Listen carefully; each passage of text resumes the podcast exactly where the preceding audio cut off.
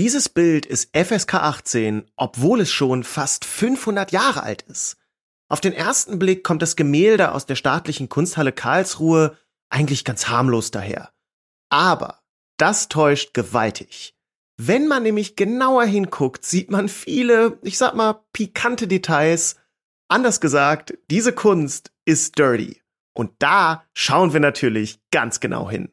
Also viel Vergnügen mit dieser Folge von Kunstsnack. Der Kunstsnack. Kurze Facts leicht bekömmlich. Von der Staatlichen Kunsthalle Karlsruhe. Mit dem Comedian und Kunsthistoriker Jakob Schwertfeger.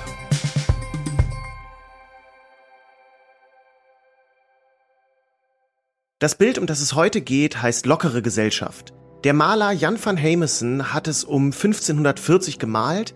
Ich beschreibe euch das Bild gleich, aber wenn ihr es euch angucken wollt, in den Show Notes ist ein Link zu der Abbildung. Also, was sieht man auf dem Gemälde? Wir blicken in einen großen Innenraum. Dass es sich hierbei aber nicht um eine normale Gaststube handelt, verrät uns ein Vogelkäfig, der draußen vor der Tür hängt. Denn bereits im Mittelalter wurden auf diese Weise Bordelle gekennzeichnet.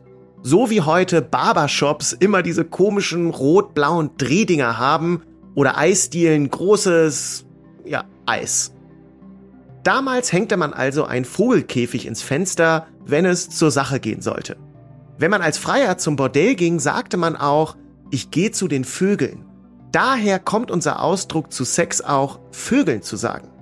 Erzählt das mal euren Freundinnen und Freunden, die einen Wellensittich haben. Bin ich gespannt, wie die reagieren. Okay, das Bild zeigt also eine Bordellszene. Hinten an der Tür beim Vogelkäfig wird auch schon fleißig Kundschaft angeworben. Aber widmen wir uns erstmal dem Vordergrund. Dort ist ein Mann an einem Tisch und neben ihm zwei Frauen. Der Mann ist etwas älter und trägt einen ziemlich albernen roten Hut. Er hat eine Art Schwimmreifen auf dem Kopf und daran hängt ein Tuch runter. Echt ein gewöhnungsbedürftiger Look. Er sieht aus, als würde er gerade aufstehen wollen und hebt abwehrend oder warnend die rechte Hand. Warum tut er das? Nun ja, neben ihm sitzt eine junge Frau, eine Prostituierte, die versucht, ihn zum Bleiben zu bewegen und ihn zu verführen. Sie legt ihm die eine Hand auf die Schulter und mit der anderen bietet sie ihm ein Weinglas und ein Kartenspiel an. Neben ihr ist eine weitere ältere Frau, die den Spaß ihres Lebens zu haben scheint. Sie lächelt mit den, naja, wenigen ihr verbliebenen Zähnen und wirft ihren Kopf nach hinten.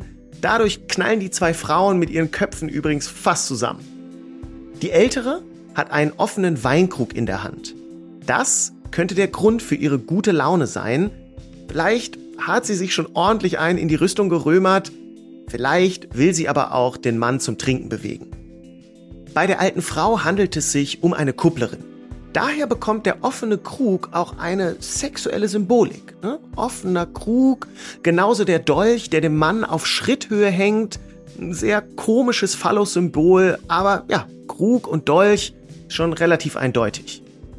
Also, genauso plump, wie wir heutzutage irgendwelche Pfirsich- und Auberginen-Emojis benutzen, hat man das damals halt auch gemacht.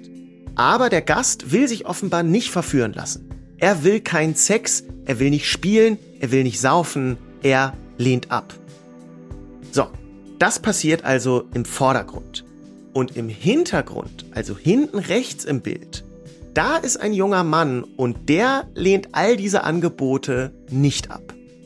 Er sitzt auf einem Stuhl neben einem Himmelbett. Um ihn herum sind vier Frauen. Eine schürt das Feuer, eine sitzt auf dem Bett und eine weitere Frau bietet ihm ein gepelltes Ei an. Das ist eine Anspielung auf eine damalige Redensart. Ähnlich wie heute die Redensart das Fell über die Ohren ziehen. Also jemanden betrügen. Und das passiert auch ganz wörtlich im Bild. Denn während der junge Mann durch die drei Frauen abgelenkt ist, klaut ihm die vierte Frau Geld aus seiner Tasche. Also die vier Frauen scheinen ein sehr eingespieltes Team zu sein. Jetzt gibt es eine spannende Sache, die erst beim näheren Hinsehen auffällt. Der ältere Mann im Vordergrund und der jüngere Mann im Hintergrund tragen denselben albernen roten Hut. Gehen die beiden zur gleichen Motto-Party oder ist es Zufall? Nee, beides stimmt nicht.